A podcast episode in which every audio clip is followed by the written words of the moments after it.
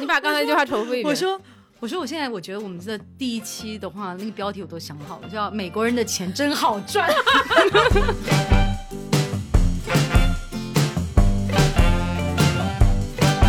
欢迎来到智行小酒馆，这是一档有知有行出品的播客节目。我们关注投资，更关注怎样更好的生活。我是玉白，我是一阳，Ladies and gentlemen，家人们、朋友们。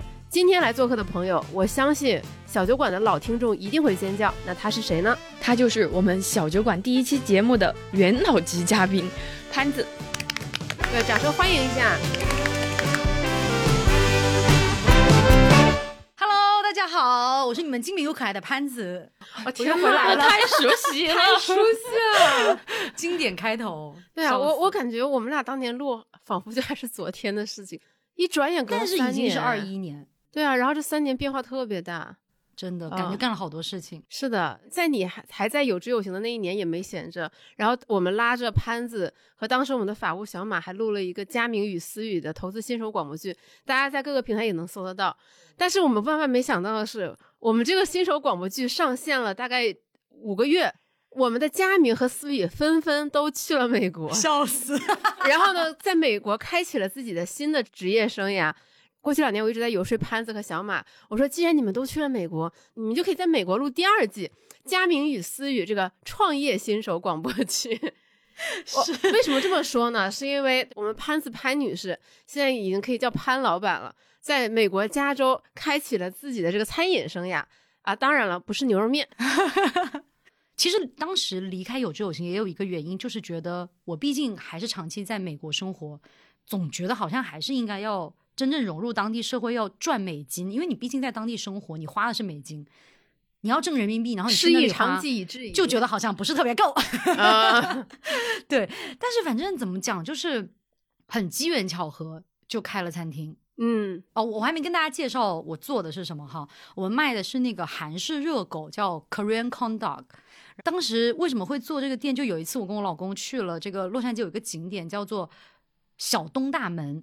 是一个算小商圈那种一个就是那种商场那种感觉，卖韩式的服装吗？对，有服装，然后有 K-pop 的那种，就是舞蹈教室，然后有很多韩式的，就是韩国的一些面包店、咖啡店，就整个装修，就是他的老板也是韩国人。然后进去，当时就看到一个那个韩式热狗店，我们说，哎，那尝一下。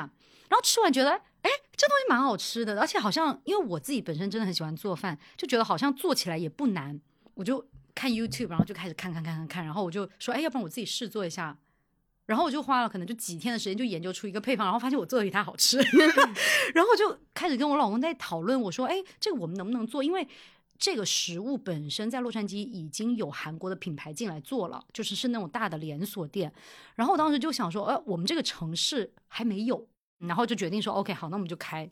就开始准备了，结果呢，就是准备的整个过程比想象中的要久很多。对我，我记得从你一开始说想做到真的开起来，我感觉过了有起码有三四个月吧，不不止不止半年。是大概九月份、十月份有这个想法，然后注册公司，然后真正二二年九月、十月份，对，二二年，对啊，那你是二三年下半年好像才开店的耶。二三年七月份，花大半年时间吗？对，就蛮久的，因为当时是从我们跟他谈那个租约，一直到十二月份我们才谈下来那个租约，就中间拉扯了一百多封邮件。就是美国人他当面聊不行，因为你这些都谈很重要的事情，你的邮件其实是你的保留证据，对证据包括一些就是我们谈好的一些合同的这一细节都在那个合同里，所以我们很多时候确认一些东西，我们。反倒是不会什么发短信啊、打电话，都一定是文字的。这样子，你回头跟他掰扯的时候，你就有很清楚。对，你看，我们过去这些邮件哪个哪个哪里怎么样，都可以引用原来的邮件，然后跟他说，我们当时谈好，比如说租约几号几号开始，钱呐、费用什么都是怎么弄。这反正就很机缘巧合，是我们当时想开店，在美国找店也是一个很大的。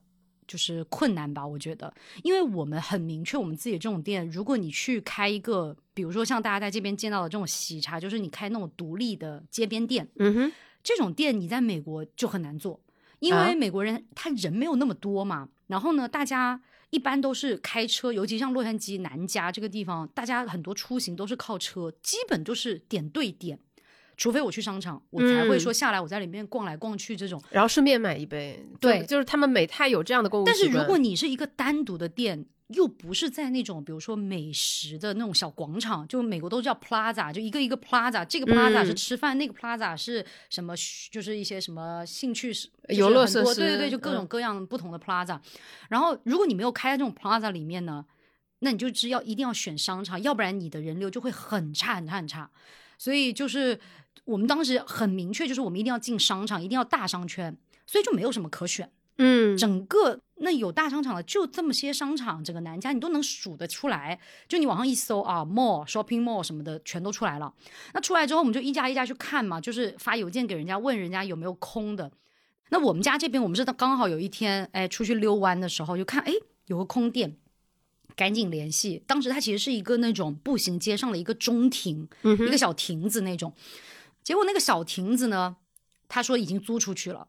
但是嗯哎、我们有另外一个，就是在一个就是美国叫 food hall，就是那种美食广场，嗯他把所有的这种快餐品牌都集合在这个里面，反正就是它全是那种连锁的大牌子。我们想，哎，那也不错啊，就是也也反正还是在这个商圈。然后我们当时他就给了我们一个我们都没法想象的一个价格，当时一开始给的价格我们还嫌贵。结果我们就说能不能便宜点，然后第二封邮件就说可以降，然后直接降两千刀，啊 我们就很懵，你知道吗？然后可有可能是因为当时就是疫情刚刚稍微好一点点，就是还没有很好的时候，那他那个地方可能也空了比较久，对，二二年对于美国也是一个复苏、缓慢复苏的对一年，所以那个时候他可能就觉得说啊，我也没损失，我就租给你呗。那我能回一点钱，我就对于他们来讲，他没有损失的，因为商场他无所谓的这些，他他嗯很容易租出去，只要他想。然后当时就哎就接下那个店，就是美国跟国内很不同的一点，就是他所有的办事效率都特别的慢。就是比如说，我们从最开始申请，然后到走各种手续，然后他给的三个月免租期根本不够用，所以等于最后我们自己又多交了两个月的房租，两个月到三个月的房租，才把这个店开起来。反正就是前期花了好长好长的时间在准备各种各样的乱七八糟手续，但是呢，这两年有一个最大的问题就是美国的物价上涨的很厉害，对，所以装修成本包括用人的成本也变得很高。那我就们当时就就会完全超你们的预算吗？呃，严格意义上来讲，其实我觉得是超，但是超的就是那两个月多交的房租，其他的预算是在可控范围内的。因为我们当时其实我在开这个，我就为了省钱，所以我很明确，我一定要租一个本身就是餐厅的一个店，嗯哼，就是我可以接它所有的这些，比如说抽烟机，嗯。对，然后包括它这个地面、墙面，我都不需要重新做，我不需要嗯做任何的硬装，我就是简单的换换设备，然后做一下清洁，我就可以开了。OK，我的模式就是因为我们是快餐，所以我一定要低成本，就是尽可能低成本去开店，然后时间尽可能短，因为越短对我来讲就越省钱。我每多一个月，我多交一个月房租。嗯哎，你第一次开店啊，为什么这么笃定？中间没有什么自我怀疑，说这个事要不算了？为什么有啊这么漫长？要不不干了？当然有，就疯狂的质疑，就是一出一点小问题，就是哎呀不想做了。就我经常跟我老公都是说，要不然不做了吧。就包括我们现在新的这个店，一开始谈合约的时候非常的不顺，就觉得那个 leasing manager 就一直在为难我们，一会儿这个不行，一会儿那个不行，你提的每一个他都说不行。就这个拉扯的非常痛苦，然后我就说，要不然算了吧，别做了，回去上班 算了。但是，但是后来我老公就说，你这样赚不到大钱。而且你知道吗？因为新的这个店，就是说我后来就是算算算算算账，我就觉得啊，怎么比第一家就是开的成本要更高？但实际上店的大小没有变大，不过因为新的这个商场人流量比原来那个更好，所以租金是原来那个三倍。三倍啊！对我们新的那个店在那个 LAX 机场旁边，也是一个很大很大的商场，但人流量是真的好。就这比我们现在这个好太多了。我们这个周中可能都没有太多人，但那个是连周中都人头攒动的那种，嗯非常夸张。所以我我也能理解它贵有贵的道理，因为你贵实际上就是买它的人流量。嗯，现在已经开起来了吗？没有，现在还在走前面的那个手续，所以才回国玩儿。啊，对，但但对为什么就是又重新开新店？这个过程我们之后再讲。对对对对对，有点复杂。反正就一句话，简单来讲，就是因为生意太好，然后被别人赶走了。对商业竞争。对，那我们先倒回到你这个选址。那你像你刚才说的话，首先你前期这个邮件拉扯，然后他给你三个月的免租期，你又额外付了两个月的房租，嗯那，其实就五个月啊。那你不嗯应该是二三年初就可以开起来了吗？就是这个也涉及到一个，就是因为第一次开店，所以对美国的开店的那个流程还是有一些就是自己认知对自己认知，因为美国是这样，他你开一个店，你需要呃，首先你要拿到卫生检查的那个许可，接着你要拿到装修许可，就是建筑许可，然后你还要拿到消防许可，然后你才能开。嗯，那我们当时就想说，哎，我们没有装修啊，我们只是接了这个店啊。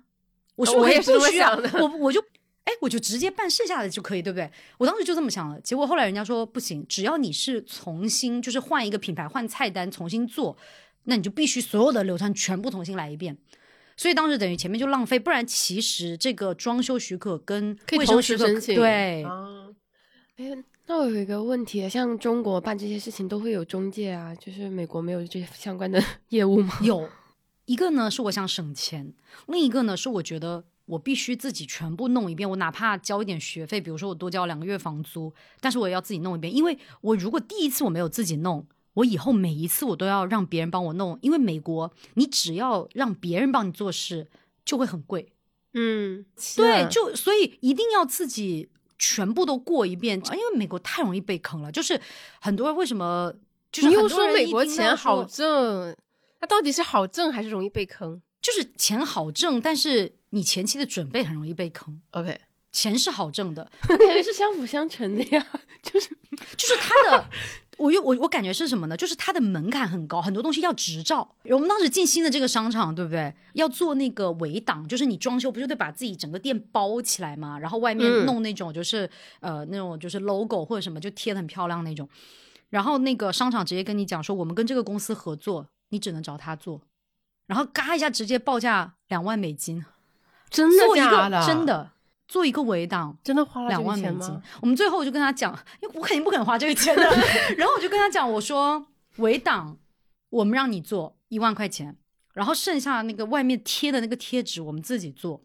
反正最后就是省了大概五千块钱吧，也没省太多，但是能省一点是一点了。天哪！最后也花了一万多块资本主义的钱。腐朽，对，因为你只能让他这个公司做，很坑不是啊。你这样说下来，感觉开一个店成本蛮高的。其实挺高的。我觉得可能疫情前，呃，就是这几年美国物价上涨的比较厉害。但如果比如说三四年前开一家店，可能十万上下也都能开得起来。但是十万刀吗？对，现在十万刀已经开不起来一家店了。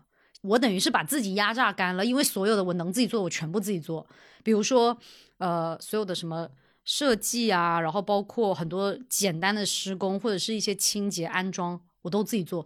因为美国他随便帮你安装几个东西就几千刀是的，没了。对，哦，这里要插播一下，就是有桌有闲现在的办公室，就是有很多是潘老师贡献的。就主意，包括我们整个奥马哈的这个布置，选什么样的灯啊，什么样的桌布啊，什么样的这个隔音，对，包括我们的书架全部潘老师，应该是当时你在闲鱼上淘的，对对，九十九就是了不起，就主要 主要是审美很好，配套嘛，因为我觉得其实像我们这个空间整个就是一个黑白，我觉得比较耐看。嗯，像你看，比如说像我开店，比如说设计啊或者什么那些，我觉得其实我也不是说真的能直接去画画啊，或者是怎么样去设计 logo，但是我可以给到设计师一个非常明确的需求，就是我可以直接告诉你，我这个配色我就要红色跟白色，我的 logo 里面就要包含热狗的元素，然后我的这个字体我就要复古字体，我直接三个字体你帮我。配一下哪个比较配？我已经就是详细到这种，就是你的需求很发挥明确，因为我我知道我自己想要什么。如果你发挥的太那个，所以就是我跟我合作的，就是我们动作都很快，而且还有一个，我觉得就是大家现在不是很爱讲信息差吗？我觉得有一点就是因为咱毕竟是这个华语体系里的，你华语体系里面其实很多时候你的人工成本是很低的，比如说我所有的这些。简单的一些就是设计海报、菜单，我全部就是在小红书上找了一个留学生，一个小女孩给我做的。然后我画那个 logo，我只花七百块钱人民币。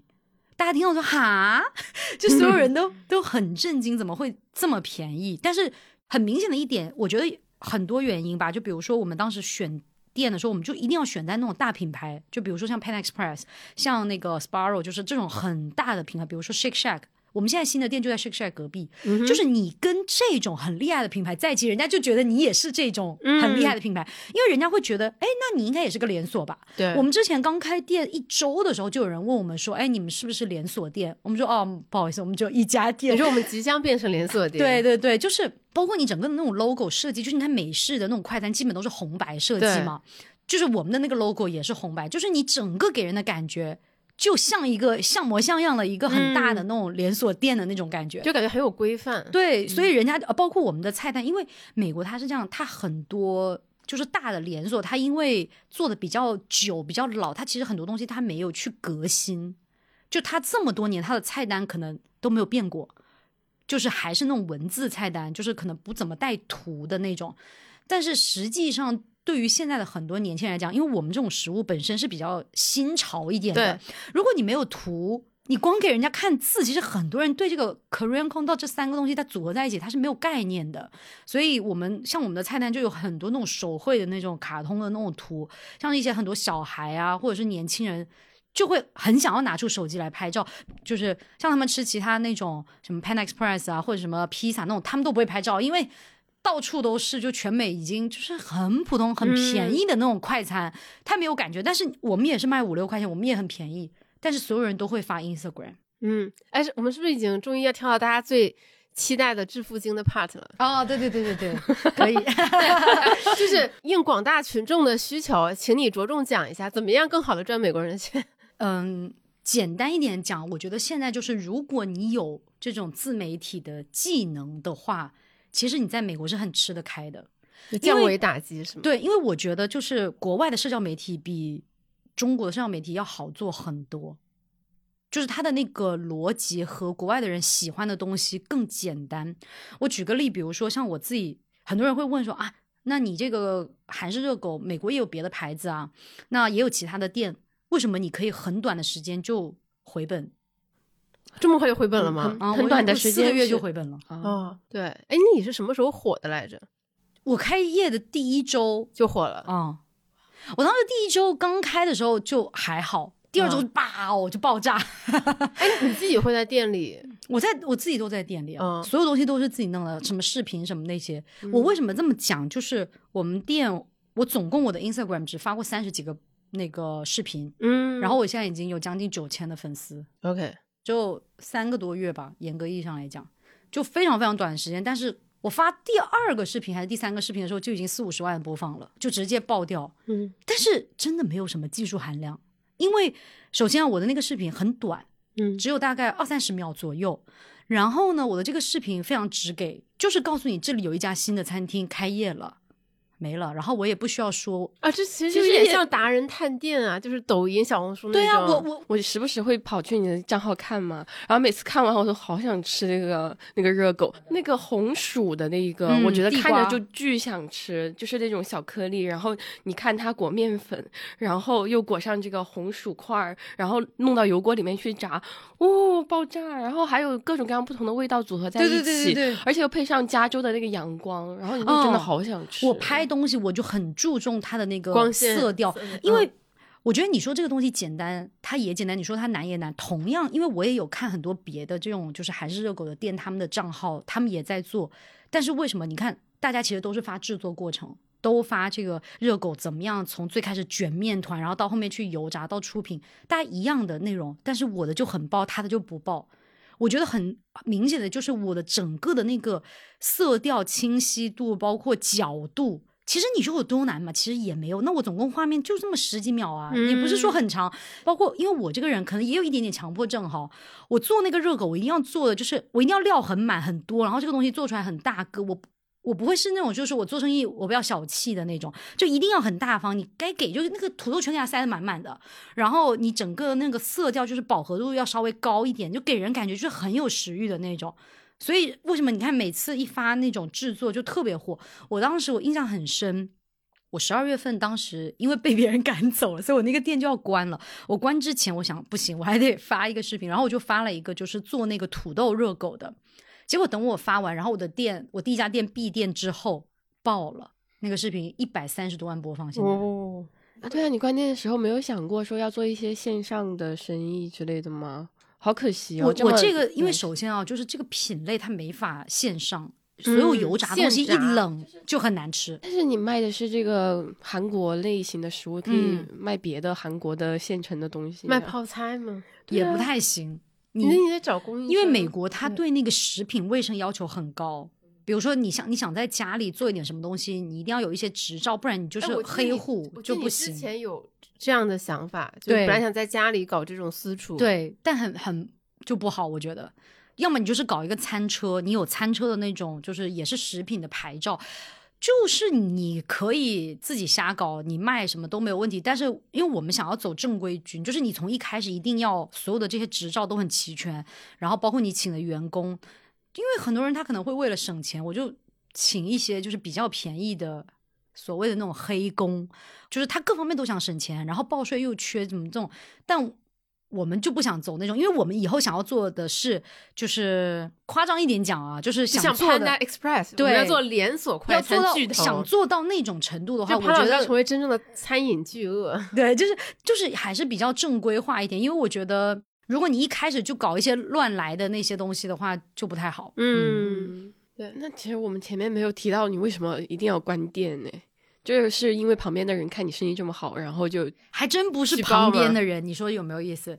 我们当时是嗯七月份开嘛，然后九月份的时候就收到房东的邮件，说让我们十二月三号要搬走，当时就懵掉。那一整天我都吃就是食之无味，你知道吗？就是特别难受。那个时候我还给梦妍打梦魇打电话，我就觉得特别特别崩溃，我就你觉得梦魇打电话，对啊，因为我想说，虽然虽然我也不知道，但是我就想知道，就是 你知道为什么会给梦魇打电话？因为我就立刻想到当时他从前面走，我觉得我那个时候的心境，你们懂吗？就是我那时候的心境跟他可能有一点，对我觉得有一点像，因为你知道吗？其实我还给陆野哥。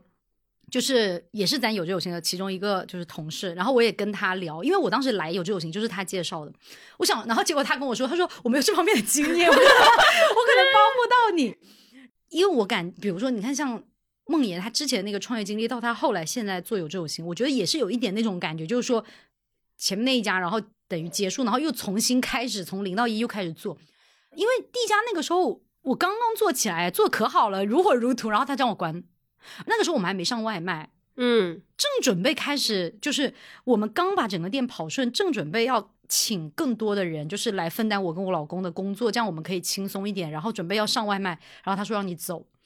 嗯其实很多东西我觉得是一环扣一环。我们当时因为第一次开店，那那个时候呢，他那个店确实很久没租出去，所以他也跟我们讲说，他这个美食广场有可能要拆掉。OK，所以他当时就跟我们讲说，我们只签短约，就是一年。那我们当时想说，OK，第一次开店，短约也挺好的，我先试试，万一、因为美国通常的商业租约都是三到五年，如果真的三到五年又觉得一下被绑死，万一我没做好转这个租约，可能也会很麻烦。对，我记得你当年跟我说，你选址就选了嗯很久，就是因为很多的这个租约必须是三到五年，对，就很难找到特别理想的地方。所以当时一年自己还内心窃喜，觉得哎蛮好，好，所以他等于一年就是从二三年的二月份到二四年的二月份，嗯哼，这样子的一个租约。当时他其中就加了一条说，我们可以提前三个月通知你无条件离开，不需要告诉你任何理由，就是通知你，提前三个月通知你就得走，所以就变成当当时九月份通知，十二月份我们就要走。他就完全是按照那个合同来的。OK，我后面还找了律师，各种就是都没有任何用，因为人家完完全全就是按照这个赔偿金。对，没有，因为人家就是按合同来，他没有违约。那我们为什么要走呢？就是因为另外一家热狗店，就是美式那种 hot dog，就是一个面包中间切开放一根香肠的那种店。他说，他们当年跟这个房东，就是跟这个大商圈签那个租约的时候，因为他们是长租约，而且他们店很大，是那种一个很大的独立店，然后他们也卖酒什么。其实他们跟我们完全就是两个不同的品类。嗯，但是呢，他就硬要说说当时他们跟房东签合同，说这个整个商圈里面只能有一家卖热 dog，狗，嗯，结果他把 condo 也归到 hot dog 这个类别里面去了。那他要去告房东，房东就很害怕呀，房东就觉得你如果真的要告我，那对于他对于房东来讲，把我们请走是最简单的一件事情。他甚至都不需要跟我们沟通、拉扯、嗯赔钱，什么都不需要，就直接通知你就可以走了哇，。这是就是合约每一条要认真看的重要性。可是当时我们就觉得说，因为他这个地方要拆，如果要走，就是所有的商家都走，我们也嗯，没有损失，没觉得说只是走我们，你知道吗？那个时候觉得说，OK，大家都走就走吧，就也没有想到也接因为自己受太火，然后被排挤。就很好笑。所以我觉得就没办法，当时呃热狗店他就要告房东，那房东就只好让我们走了。而且其实他们很委婉的讲，没有点名道姓说是那一家。但其实后来我们就是多方多次交涉之后，就确定就是那一家。我到现在我都可以跟大家讲，他那家店叫 Dog House，气死了。就那个店，后来不过那个店现在也倒了很多，它也是一个连锁，但是就是主要是在加州，因为我们租约其实是到二月，那我们就想说十二月份不就圣诞吗？然后又一月元旦，我就心想你让我多干几个月，我多赚一点也好嘛，对吧？一直到二月份让我走，我绝对不会多待一天。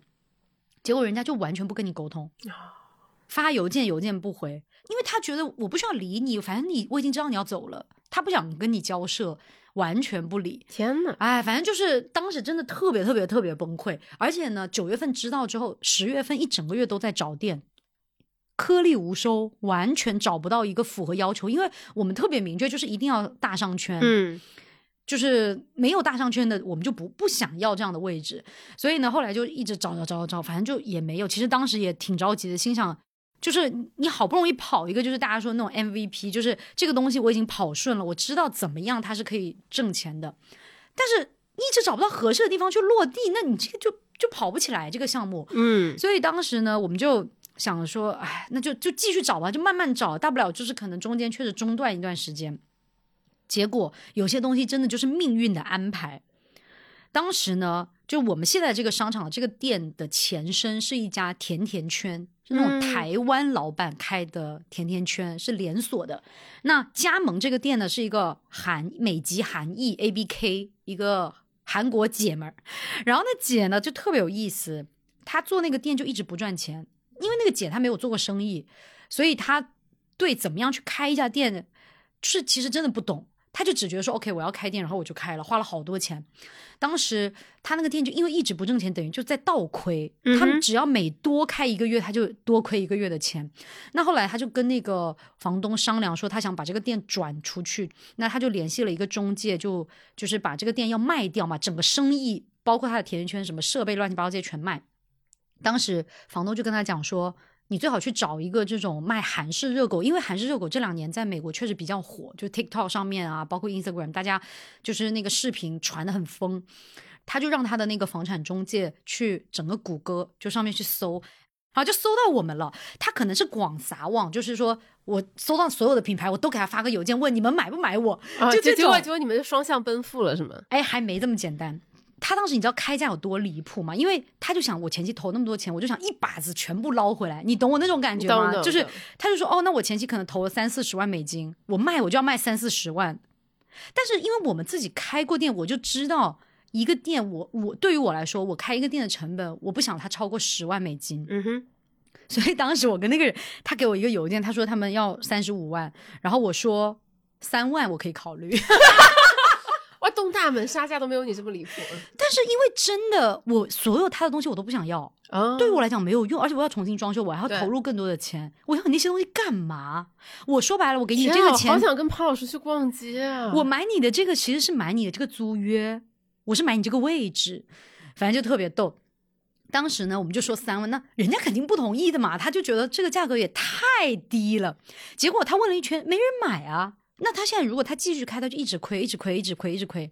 后面过了一段时间，那个姐直接甩开那个房产中介，自己私聊我们，因为房产中介也要抽成，对，他如果是作为中间商去帮你沟通的话，他也要赚你一笔佣金，所以那个姐就直接跳过房产中介跟我。你平时买东西杀价也是这样吗？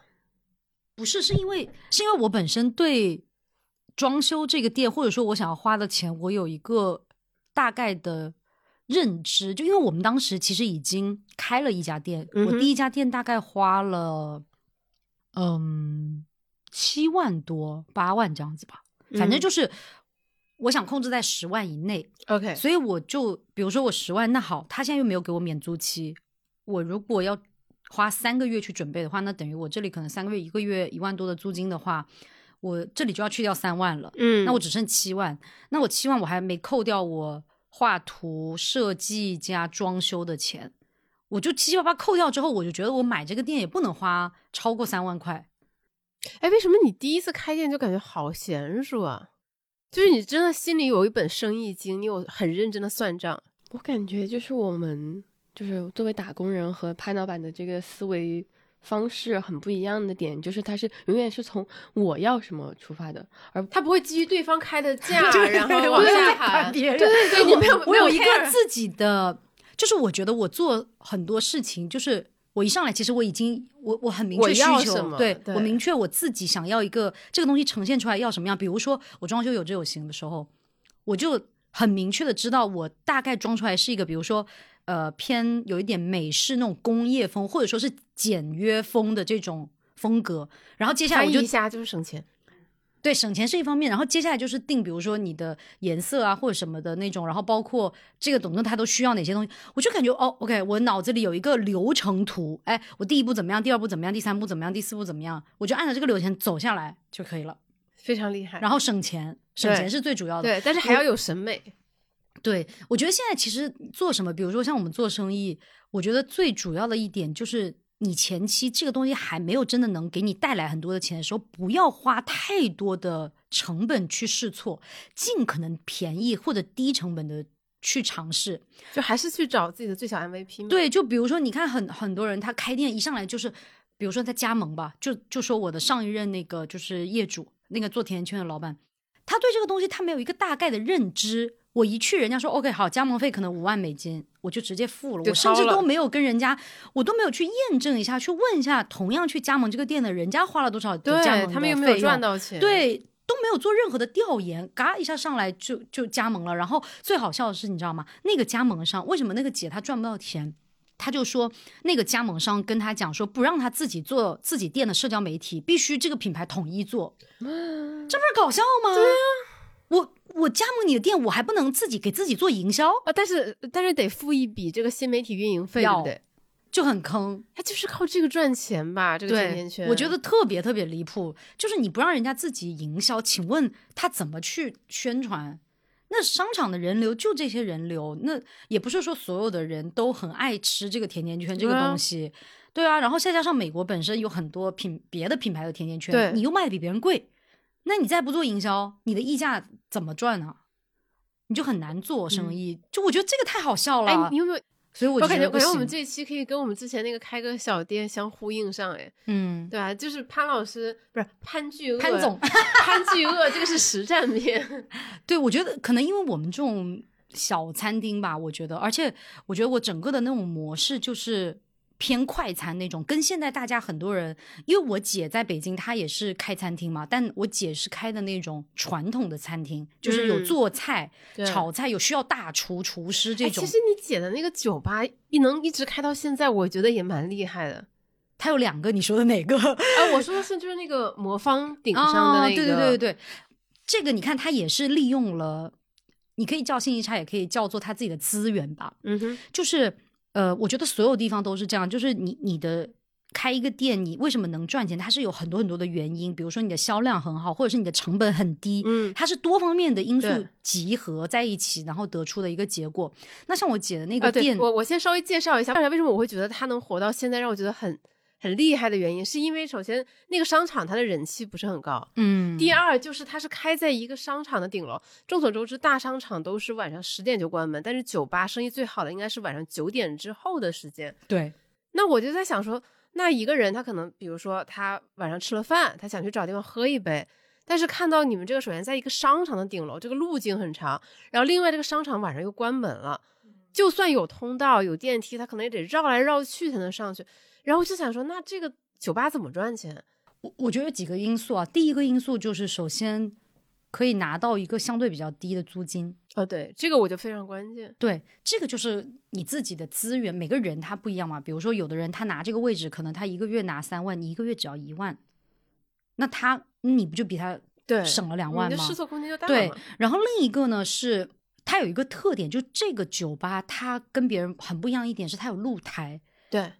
北京其实带露台的酒吧有，但是也不是说那么多，再加上它所在那个位置的周边没有，嗯，同类型的这种就东城区酒吧，就东城比较少。偏南的酒吧对很少。对本身比较少，然后再加上它的这种就是呃风格也比较少，然后那附近酒吧本身也不多，反正就是多方面因素结合在一起，就生意很好。对，很好，啊、还可以。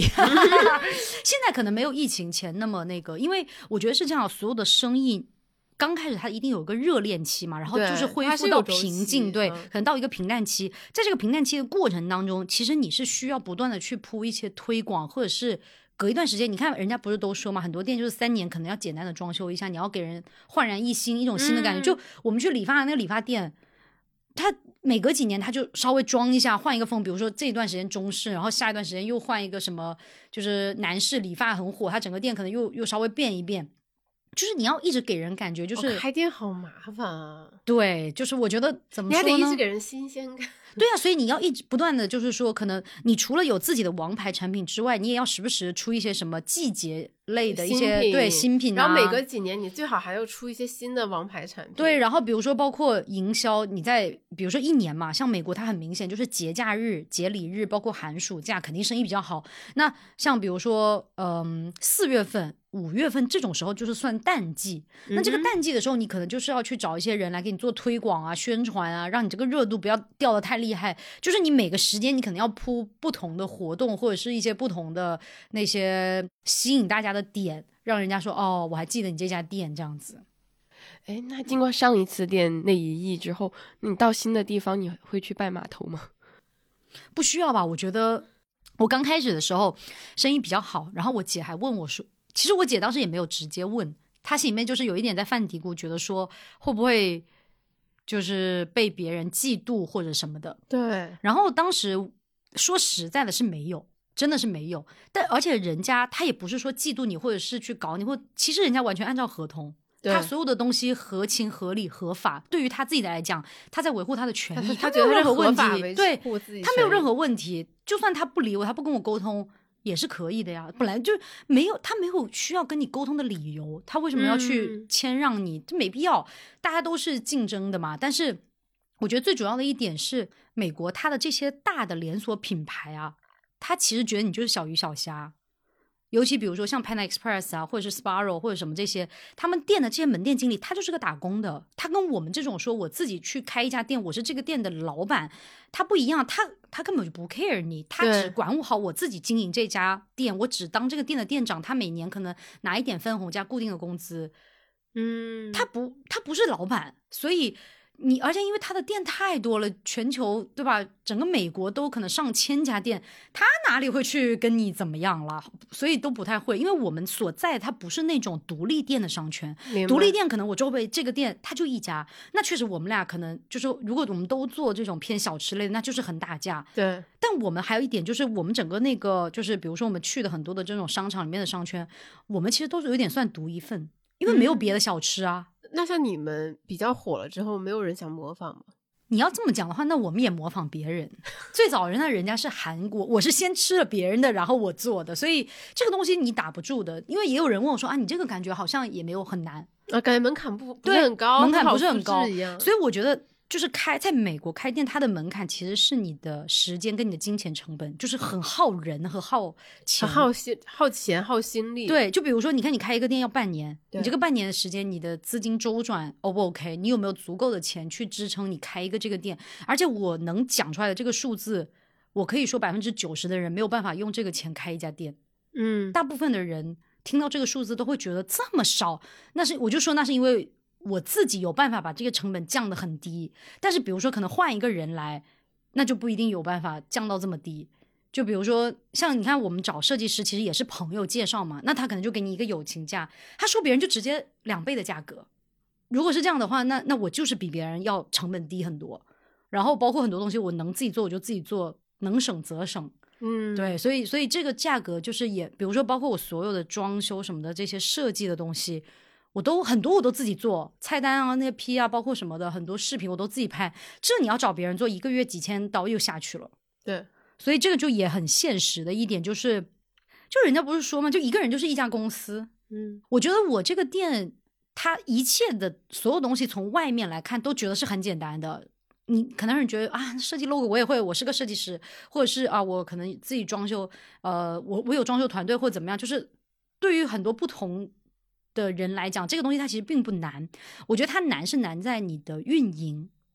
就我觉得我之所以能很快的回本赚钱，我觉得就是可能比较擅长做营销，然后包括你整个给人的感觉，就是我一开始说的，就是我就是走正规军路线的，我就是让你觉得我就是一家很大的连锁店。所以人家一上来就是大家都会对你有一个天然的好感，而且你的 logo 设计啊，包括你所有的这些图片都很好看，它不会让人家觉得说很土、很 low 或者是什么不上档次。而且还有一点就是，就是美国这两年特别火这个韩式热狗，所以大家会有一点感觉在追潮流那种感觉。但是你有没有想过，如果这个潮流退退却了怎么？没关系，先把钱挣了，然后挣完之后再开别的。我都想好了。就那没关系，它有迅速转型，它有火星的东西，我可以随时换别的。对我来讲，对对于我来说，我不怕你抄，抄就抄呗，我再做一个别的，你继续抄我吧，就这种感觉。因为我的我我本来就做小吃的格局，小吃就是一个门槛很低的，就是如果你觉得说你去弄一个菜谱都很难，那你真的不适合开餐厅了。嗯，真的，因为本来就没有门槛，现在所有的这些小吃，就网上一买，这个菜谱都是卖的，什么都有。那你就跟你在国内你做餐饮也是那么多小酒馆，大家都做，那为什么有的就做的挺好，有的就会倒？对呀，为什么之前小酒馆做的这么好？对呀，对啊，就同样是播客，那大家都是拿一个麦克风录，那为什么就是你的特别多人听，他的就没有人听？就是一样的嘛。我为什么？因为我们第一期请的嘉宾就很好，太会说话了。你知道，就真的很逗。我我当时其实我最开始我没有做 Instagram，嗯哼，是我一个朋友，他有三家奶茶店，然后他跟我说你去试一下做 Instagram，我就觉得他点了我一下。你知道，我最开始我压根就没觉得，而且我虽然在国内就是说做这个自媒体啊，什么都做的还挺好，但是我总觉得说我换了一个环境，也不知道那边到底是什么个路数，我就心想 OK，那我就试一下，然后我就找了几个对标账号。就是别人对别的那些就是美食的那些店，他们是怎么做的？然后我就研究了一下人家的拍摄啊，包括时长啊，然后它整个的画面，它配的一些字，它都怎么配？然后音乐都用了哪些？我就大概研究，也就看了三十分钟吧。对，然后发现根本不是老年的对手。对，然后就觉得哎，也不是很难，真的，就真的蛮门槛确实不高，说实在。但是我有一点，我这个必须要说，我觉得国外的经商环境真的比国内的要好。我我跟你这么讲，就是 Instagram 它是可以有自己的商业账号的，嗯，然后呢，它这个商业账号限流是吗？对，我不需要打钱，我可以跟你讲，我这个将近九千的粉丝，比如说花在推广上的钱、买流量的钱什么的，这些不超过两百刀。那美国的物价大家也知道啊，我两百刀你知道吗？只够可能大概用不到十天，嗯，每天可能推不到一万人吧。但是就照样火，照样爆，就是，而且它甚至有一个非常非常好的点，就比如说哈，国内的各种这些平台，如果我是做一个商业号，我一家餐厅，我想要在这上面稍微获得一些流量，或者说，比如说我把我的网站、我的地址、我的电话贴上来，可能人家就觉得你有违禁词或者怎么样，他就开始给你限流了。美国没有，哎，完全完全没有，你任何一个，他甚至希望你在上面去做营销的点是什么呢？你这个商业账号可以直接跳转外卖平台，直接下单，一键跳转 Uber Eats 或者直接 DoorDash 这种外卖平台。这个还是比较早期嘛？不是啊，Instagram 都多久了？一直都是这样子。但是觉得通这些没有很封闭，完全不封闭。而且它那个商业账号底下是可以带你的店铺地址加你的网址，我可以直接用我们自己店的网址，然后链接我自己的那个系统，我就直接他们就下单了。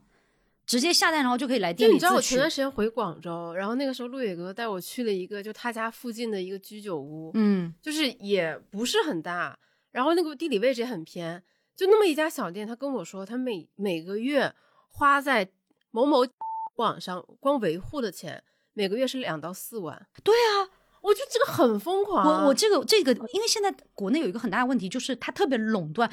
比如说国外吧，大家现在会看，就是类似于国内。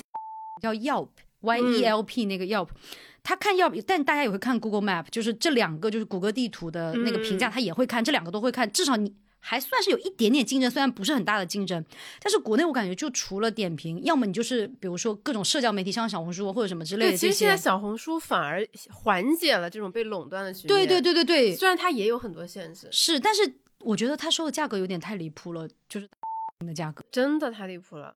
就我感觉你这个经商环境，就是所有人都想赚你一点钱。美国真的没有这些乱七八糟的。就是你，你就他就很蛮鼓励你去做生意的，然后你只要自己能做起来，你就做吧，他一点限制都没有。如果你看我在美国，我的做的那些视频，我就直接会贴地址，我地址，然后定位什么的，我都是直接贴在那个视频下面，就直接定位就是我自己的店。在这边，如果你这样的话，很有可能你这个视频就没有流量了，直接被禁掉了，或者怎么样，就说有引流风险什么什么的。这个你经商环境真的差太多，所以为什么？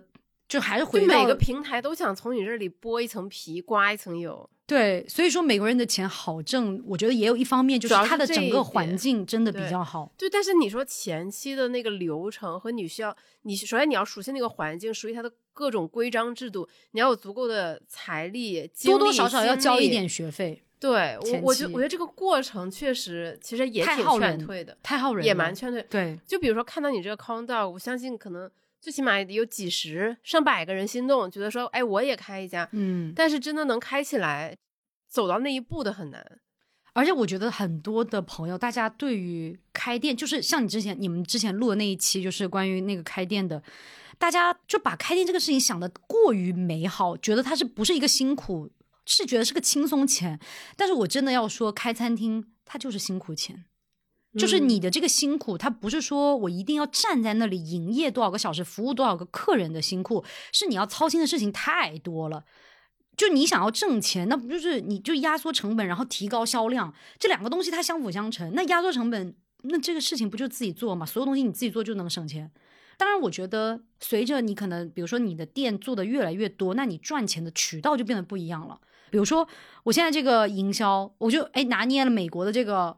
餐饮就是在这种社交平台上怎么去营销，我就可以做一个我自己的那种，比如说社交媒体的公司，我去帮别人对运营他的那个餐厅，这种它也是一个赚钱的渠道，对吧？对。然后包括很多国内，比如说像现在喜茶呀，然后包括什么泰二啊，这些不都开始进美国？那我们也可以做中餐出海，他也我所有的这个流程，我支持支持，我所有的流程我跑通了呀。对呀，哎，我为什么不能做二道贩子？我觉得还有一个就是大家。为什么说美国人的钱好赚？哈，这个限定词还是美国人。同样，就是你在华人圈也能挣钱，但是华人的钱其实是难挣的，因为我们大家在这个华语的环境，你在国内生活久了，你对所有东西你都很讲究性价比。嗯哼，我又要便宜，我又要好吃，我又要量大，我又要服务好，这些东西没有办法说。全部都做得到的，而且而且华人的人口基数，你既然在美国，华人的人口基数还是少数，对，它还是一个少数。所以你如果只在那个口味的话，确实，比如说油炸啊，像酸甜啊，那他们就是更喜欢。而且像很多人就是问我嘛，其实像我们店亚洲人的客人可能都不到百分之一。亚洲人就等于我就是一个纯做老外生意的，我都没有在小红书啊或者是什么其他的平台去做宣传或者什么，嗯，不太符合，尤其是中国人的饮食习惯。对，而且我觉得可能咱中国好吃的太多了，我只能说，我为什么说这个东西在老美就是真的没有什么技术含量，但是因为老美它的 吃的东西对太单一了，你去看所有的商圈呢，我都能点得出意面嘛。意大利的这些披萨、意面，然后要么就是对墨西哥的那种 taco，要么就是日式的 sushi 呀、拉面啊这些啊，要么连韩餐，其实严格意义上来讲，传统的那些韩餐在美国都不是特别多老外吃，就是要么就是 Pan Express 那种美式中餐很很很火，然后没了，好像就没了。对。哦，还汉堡、薯条这些，就肯德基、麦当劳啊，然后什么炸鸡这一类，就是他们的食物就这么哪像我们啊？我们天呐，你这不同的菜系哦，然后又辣的、甜的、酸的、苦的、辣的，一年三百六十五天都能吃不重样，每天不一样，真的。所以我只能说他们没吃过好的。所以 你做餐饮，我之前其实还跟别人讲，我说其实有很多东西可以做。我举个例子。但前提是你要在美式的这些食物的基础上去做改良。比如说，像我们做的这个韩式热狗，它其实美国也有这种 corn dog，但它的 corn dog 外面是没有土豆、没有地瓜、没有这些，它就是直接在那个玉米面粉里面粘一下，然后就去炸，炸出来它也不裹面包糠，就是光秃秃的一根。就是热狗这样子，是我小时候吃的那种那种土鸡腿面包。哎，对对对对对对对，就那种感觉的，就是很老式的那种热狗。其实美国也是有的，就是美国人小时候就是吃这种。其实做的是一种改良，又好看，然后味道也不错，口感很丰富。然后那比如说，你看，我就在想，那如果是这样子，那 corn dog 可以火，那我们能不能改良一个？比如说，我举例啊，郑州那边吧，不是他们有一种那种牛肉饼。就是他们外面是酥饼，它也是炸的牛肉饼。对对对，它也是炸的，然后就在那个铁板上这样正反面炸，然后把中间切开，然后塞那个肉嘛。那那个肉其实它就很像墨西哥的那个，就是那种碎肉。嗯，那我们能不能把那个墨西哥碎肉加我们这个饼这样一结合，它就是一个汉堡啊？它也可以啊，然后风味也是老外能接受的风味，但是这个就是很考验你营销。对，就是你营销一定要跟上，你一定要把这个风给它刮起来，嗯，大家就 OK 了。而且要拍起来好看。对，把你的 MCN 开起来吧。是，我觉得其实可以考虑一下，因为我后面有考虑说，我这个店如果做几家之后，我也可以给别人做 consulting，就咨询。对，我觉得其实就是没有想象中的那么难，而且没有那么卷。哦，我这个觉得真的是就看个人性格。对，可能我可能哦，我觉得还有一个就是，我感觉所有就是你想。创业或者什么的人真的不能嫌麻烦，就是你你做什么事情，你不要不要觉得说啊，好像搞起来很复杂，然后就就放弃了，那那就不行，那真的不行，因为这事情就是麻烦才能挣大钱。就潘老师就永远给我一种感觉，撸起袖子干啊！对啊，我我就觉得就是你你就做起来就好了，反正你做成什么样先做了再说，因为你知道到后面其实我们后面几家店就花的钱，其实你把它换算成人民币，我觉得很多。我我预期，我觉得我不应我不需要花那么多钱，但是有些时候真的没办法。比如说那个两万块钱的围挡就很离谱，就当时其实挺崩溃的，觉得啊，花十几万人民币做一个围挡，然后三个月拆掉了，就觉得有点真的是太离谱了。但是没办法，这些东西就是就你也得接受，就这个市场就是这样子的。那你挣的就是美金，你可能比如说你挣美金，然后你换算成人民币觉得还挺多，但是其实你在美国生活，可能它就是比正常工作多一些。嗯哼。但是，因为这种快餐，它不太可能说是一个像一家很大的餐厅，我什么一年几百万美金流水那种，那不太可能。实话实说，你一个几块钱的东西，那你得卖多少才能要才能有几百万？所以它这种更多的其实是商业模式的复制，复制就类似，比如说你看像国内各种加盟就开起来，嗯，你一家接一家，一家接一家，因为你只要跑顺了一两家之后，剩下的其实你就是完全就是复制粘贴，复制粘贴。对啊，然后就是一边开连锁，一边开你的 consulting，对，然后做给人家做咨询，咨询而且给人家做咨询又好，又按小时收费哦，一下子可能几百刀一个小时，都是坐在那叭叭叭叭叭就可以赚钱。那已已经浮现出潘居鳄数美金的这样的一个画面，笑死！你，但是我又我又不得不说，说就是你说美国人钱好挣，可是我觉得有时候可能就不能掉以轻心。我一个朋友。在我开这家店之前，我去给他，就是我等于花钱付费做的商业咨询嘛。因为他在洛杉矶有三家奶茶店，嗯哼，大家不都觉得奶茶店很好？又听到哦，你有三家，就觉得很厉害。他也都是自己开，但他今年三家全卖掉，就全等于就是关掉了。OK，就都转手给别人那种了。他没有好好的经营。刚开始的时候，因为市场好，那个时候他最早开奶茶店的时候，洛杉矶都没几家奶茶店，嗯，没有竞争，所以很多年了。嗯，开了有好几年了，也有三年多了，应该。那个时候就你别看了，就三年，但三年前真的没有那么多的奶茶店在洛杉矶，所以他那个时候还 OK，还好做。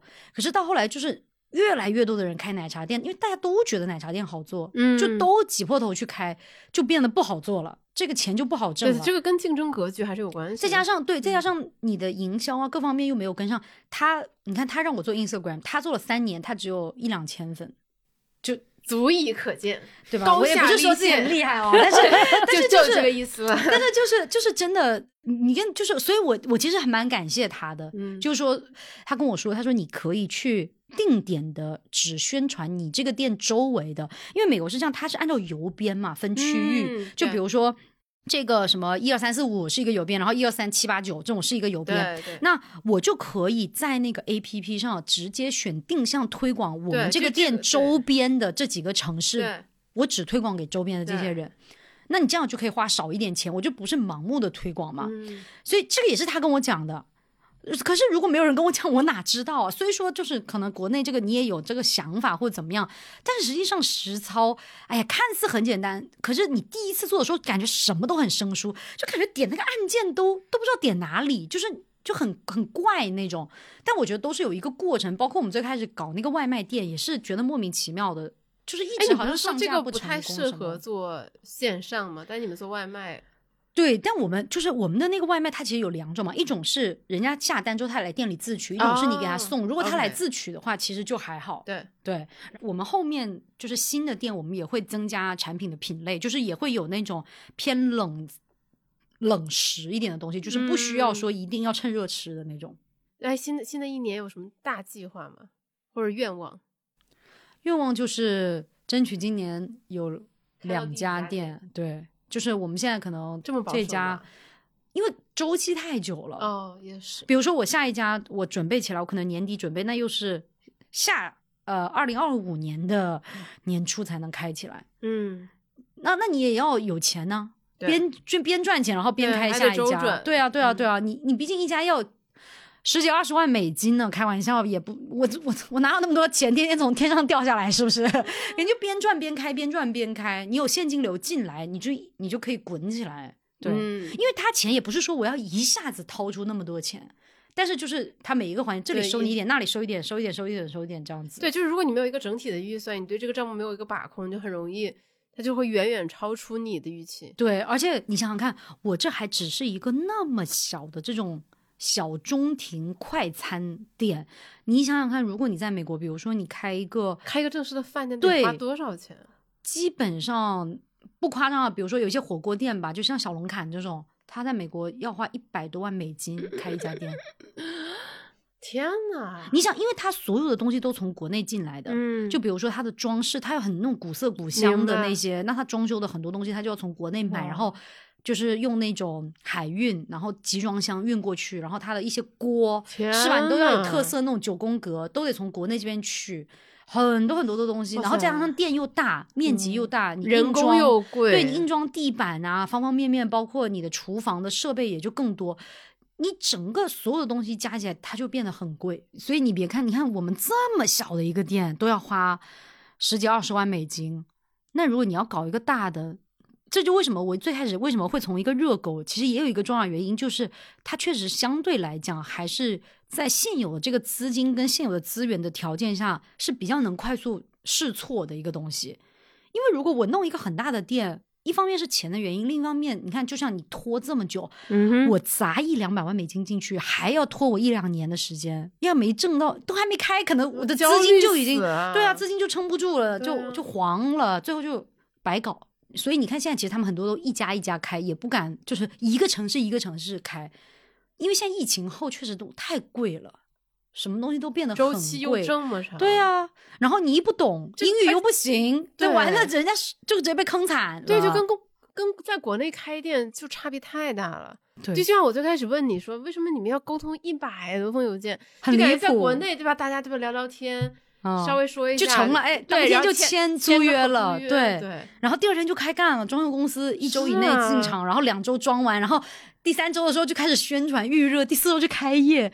我朋友听当时听到我说搞那些什么执照搞了那么久都无语，他说国内两周全给你搞完了，特别夸张。我当时我就，我就我后来我就是一直安慰自己，就是好事多磨。对，但是你你要想，我觉得有一点，美国它很多东西慢，但我不得不说。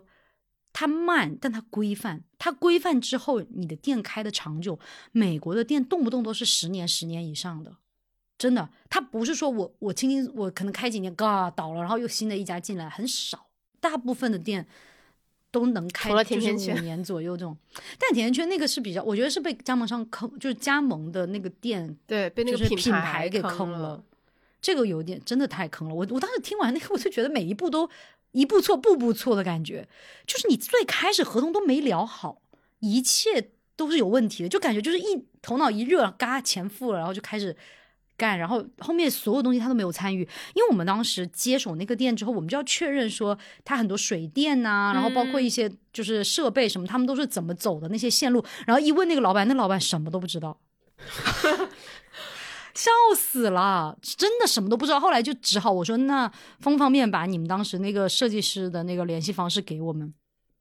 然后我们直接联系了他们那个装修的设计师。我我觉得我今天跟潘巨鳄聊完，我最大的收获就是我真的不适合开店，我肯定不能开餐饮店，或者是一定要有合伙人。一直一直想开店的杨老师有什么心得吗？我觉得就是还是得学习潘巨鳄老师的这种思维方式。我觉得你可能是从小就很习惯我们老师说的有点那个啥，就是以以终为始的那种感觉。他他动手能力很强，而且对知道自己要什么。能能说清楚自己的需求，我觉得是非常重要的。我觉得可能因为我爸妈做生意，然后我好像很早开始就很喜欢干那种你知道就倒卖 倒卖的事情。真的，我我上大学的时候我就开了个淘宝店，那个时候国内刚刚火那种团购，我不知道你们知不知道？对对，百团大战那对对对对对对，然后就各种团购，然后我就寻思，那我也可以做一个呀，我就我就自己去找那种商家。然后那个时候微博也是刚刚兴起那种开团的那种那种热潮，我就去人家那种就是大的团长下面，然后跟人家讲说说你要不要买什么什么什么什么，我们这边我也有卖，其实只有我一个人，然后我那个店也没有什么，就是他们想要他们别人开什么团我就卖什么，然后我也去谈，然后我就我人家团长他可能赚的多一点嘛，我就让利，赚少一点。所以我我上大学那个时候我就我就有就是喜欢搞这种东西，然后到后来呢，就是我大概到大四。大三、大四，因为我们读法律嘛，那很多同学他们不是就要申请那种就是出国读那个 JD 啊，或者是嗯 LM 那种项目。然后我就有朋友他们是做那种留学中介，我又我就开始给人就是有点像中中间人那种，就是因为我那个朋友他那个中介文书什么确实写的好，嗯哼，我就给人介绍，介绍一个就可以赚两三千块。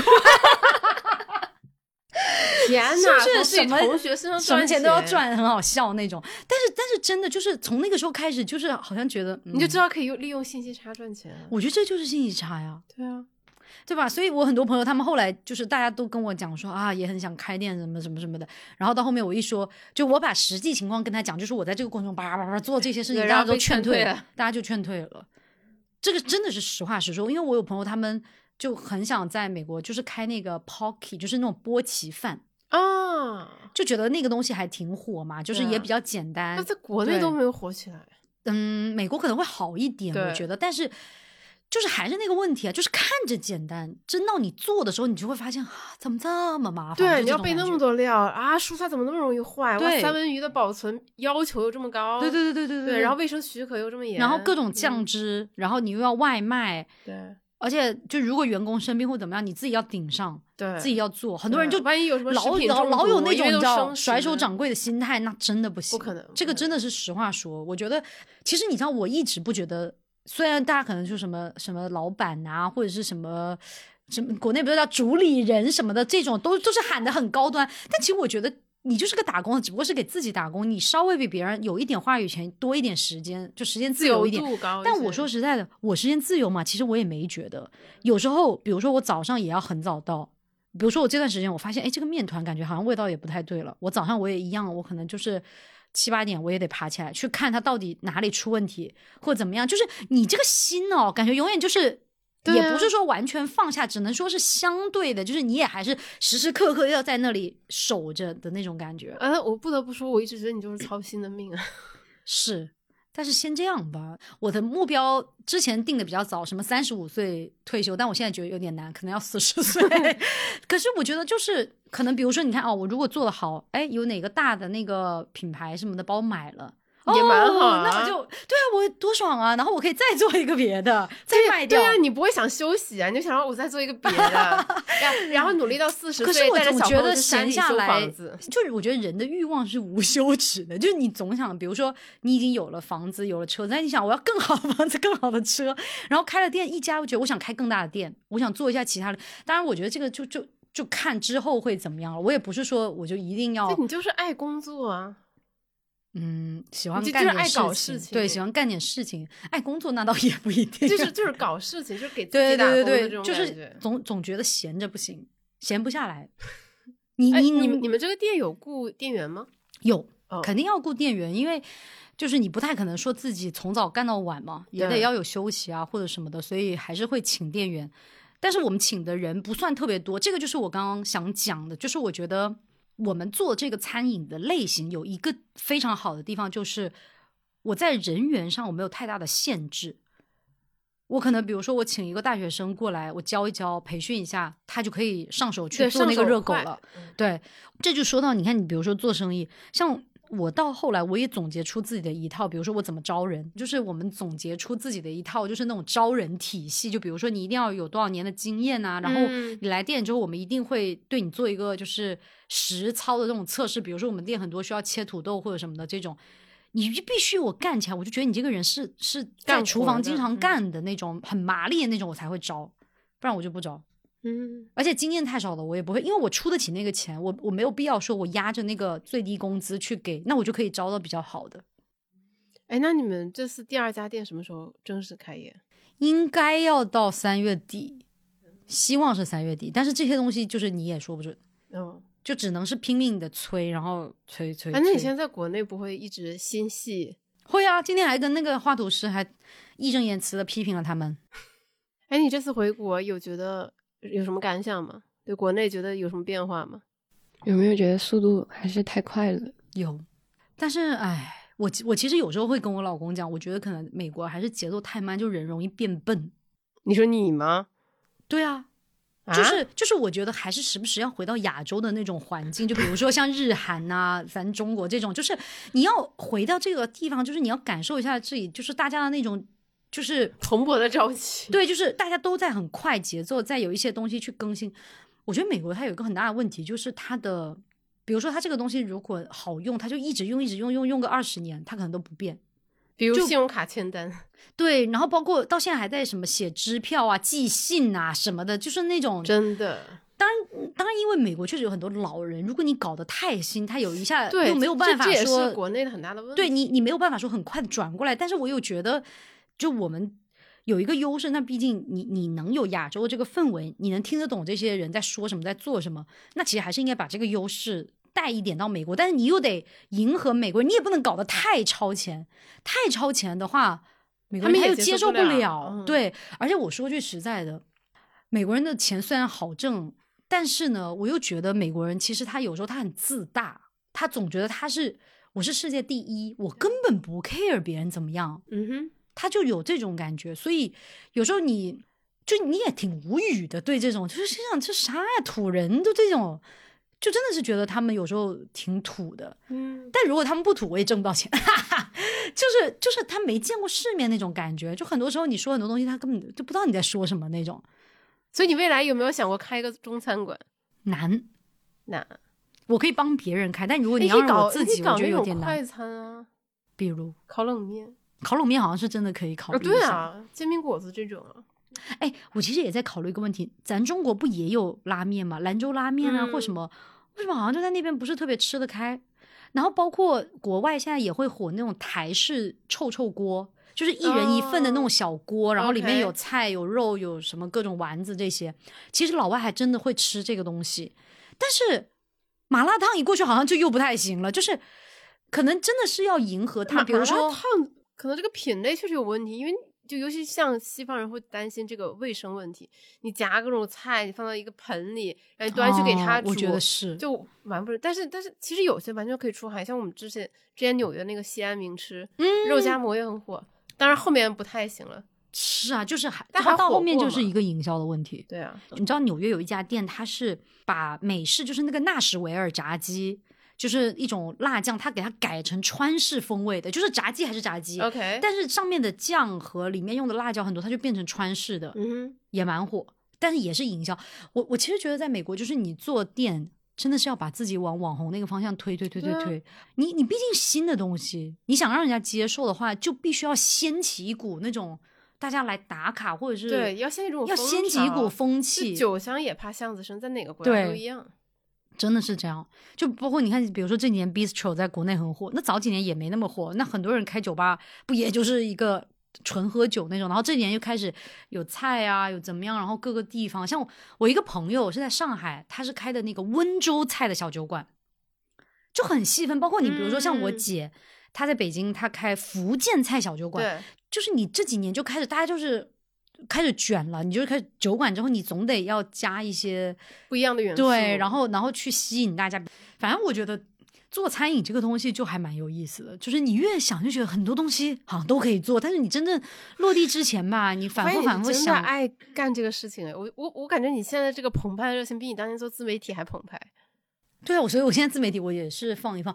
我我不是说不想做吧，但是我总觉得还是一个乙方。就是对我感觉这个更符合，就感觉更契合你的禀赋。其实，哎，那你看，这就是我为什么也会在选择来有这种行为的一个原因。就是我觉得，比如说我自己做，很多人他可能做自媒体，他什么钱都挣，但我又我又不是，我不想那样子，我又想有选择。但是有时候你很被动啊，如果你把这个东西当成一个主业，所以我真的我从来没有想过说要把做视频当成我真正赚钱的主要的这种。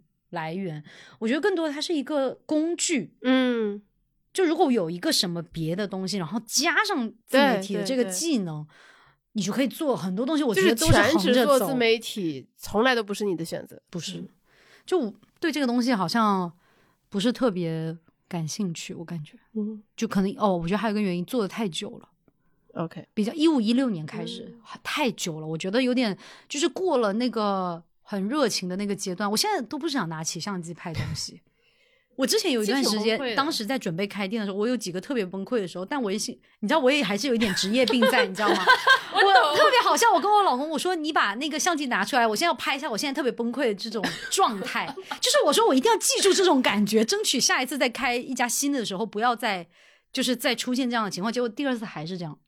第一次崩溃的视频还在，然后第二次开第二家店的时候还是一样的崩溃。每一次开店都会崩溃一次，但是潘老师的一个优点就是，对吧？抹干眼泪，对吧？埋头继续干。对我，我觉得还有一个就是，我不是特别，也不能叫不记事儿，就是坏的事情我也不是会纠结很久。对我基本上是睡一觉，然后第二天好吧就接受现实，然后就记。那不然怎么办呢？而且你内耗真的很少，我确实不太内耗，我感觉。你很你很少指责自己，但我觉得，我觉得有时候人家不是就说嘛，就是你你做任何东西，你要有一个信念感，就是你觉得你自己能行，然后慢慢的他就真的能行，就那种感觉。就我当时开店的时候，我就觉得好像这个东西就真的是可以，嗯，就那个时候虽然也没有那么百分百吧，就觉得说啊一定会成功。但是就还是比较有信心的，就觉得，因为你从任何一个方面去验证这个事情，就觉得他没有问题啊，人家也能把这个东西做起来，我比他每个方面都做得更好一点，我为什么不行？嗯，所以那就做一下试试看，然后就哎还不错，验证了好像确实也都是可以的，那就继续做。对啊，对，祝你二零二四对吧？从美西开到美东，然后争取再开回国内。开回国内不敢想，开回国内感觉会 会倒闭。真的，这个事情其实我在最开始开店的时候就有人问过，就是说为什么不在国内开？国内有很多啊。其实早几年有有一段时间，就是头两年吧，韩国还很火这个东西的时候，咱国内也有很多店，没有任何印象，就是没有太火，但其实是有的。北京又都有不少。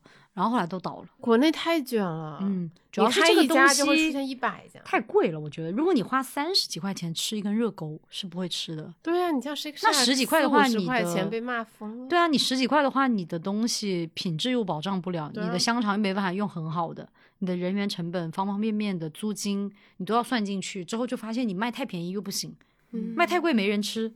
好吃的小吃那么多，比如说。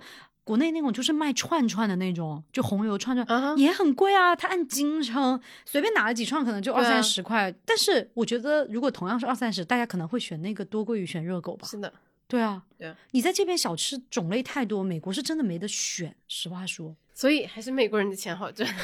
对，就是我觉得它市场空缺是是有的，所以就是还是那个，就是你一方面有钱，然后再加上你自己。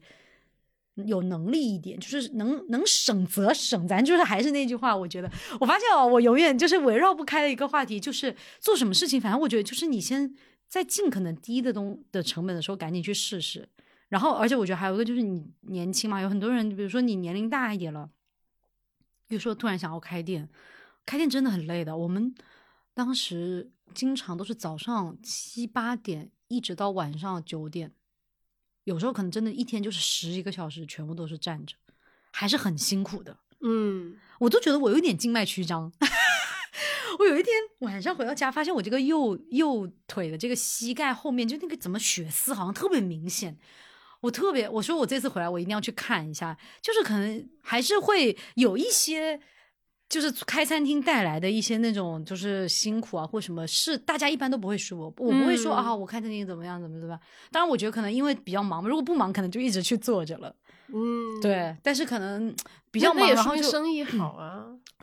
那要不然你花这么多钱，你总不能希望他生意不好，或者希望他生意很平淡。而且你想，我们最开始的时候就已经笃定，就是我宁可给很高的房租，我也一定要进那种商场，我要进人流好的地方，不然我在我开一个独立店，一天就就十几二十个人来我的店，一点意思都没有。那你这样做，那就不如不要做了，对吧？感谢潘居哥在我们节目分享了这么多干货。祝新年做大做强，早日真的做大做强，收购有收息，也不用收购吧，就是投资一下也可以的。我觉得可能明年或者后年，对吧？等你回来，给我们传授一下如何开连锁餐厅，对啊，就是我们看好你的原因，不是说我们看好这个 Coin Dog，而是我觉得你很有信念感，执行力超强。那不然怎么办？对啊，祝祝祝祝潘老板早日成为真正的潘巨鳄。我再次感谢你回归娘家，回到知行小酒馆。真的，大家不知道我回我回国的第一天来有志有心，第二天又来有志有心，没办法，就太爱我们啊，怎么办？笑死！好，那我们这期节目就到这里啦，感谢潘老板，拜拜，祝大家天天都开心，拜拜。以上就是本期的全部内容。在刚刚开始的二零二四年，如果你希望多了解一些投资的基础知识，欢迎你来有知有行 App 免费阅读投资第一课，跟超过十万人一起学习如何从门外汉变成八十分投资者。如果你有稳健投资的需求，担心市场波动太大，那么我们小酒馆全员持有的稳钱账户也许是个很不错的选择。欢迎你点击文稿区的链接进一步了解。如果你有关于投资理财的困惑，欢迎给我们写信，知行信箱欢迎你。我们的邮箱地址是 allinthebeer@gmail.com。每周五晚八点，在知行小酒馆和你一起关注投资，也关注怎样更好的生活。那下周五就是除夕了，这里提前给大家拜一个早年。我们会休息一周，咱们新春再见，拜拜。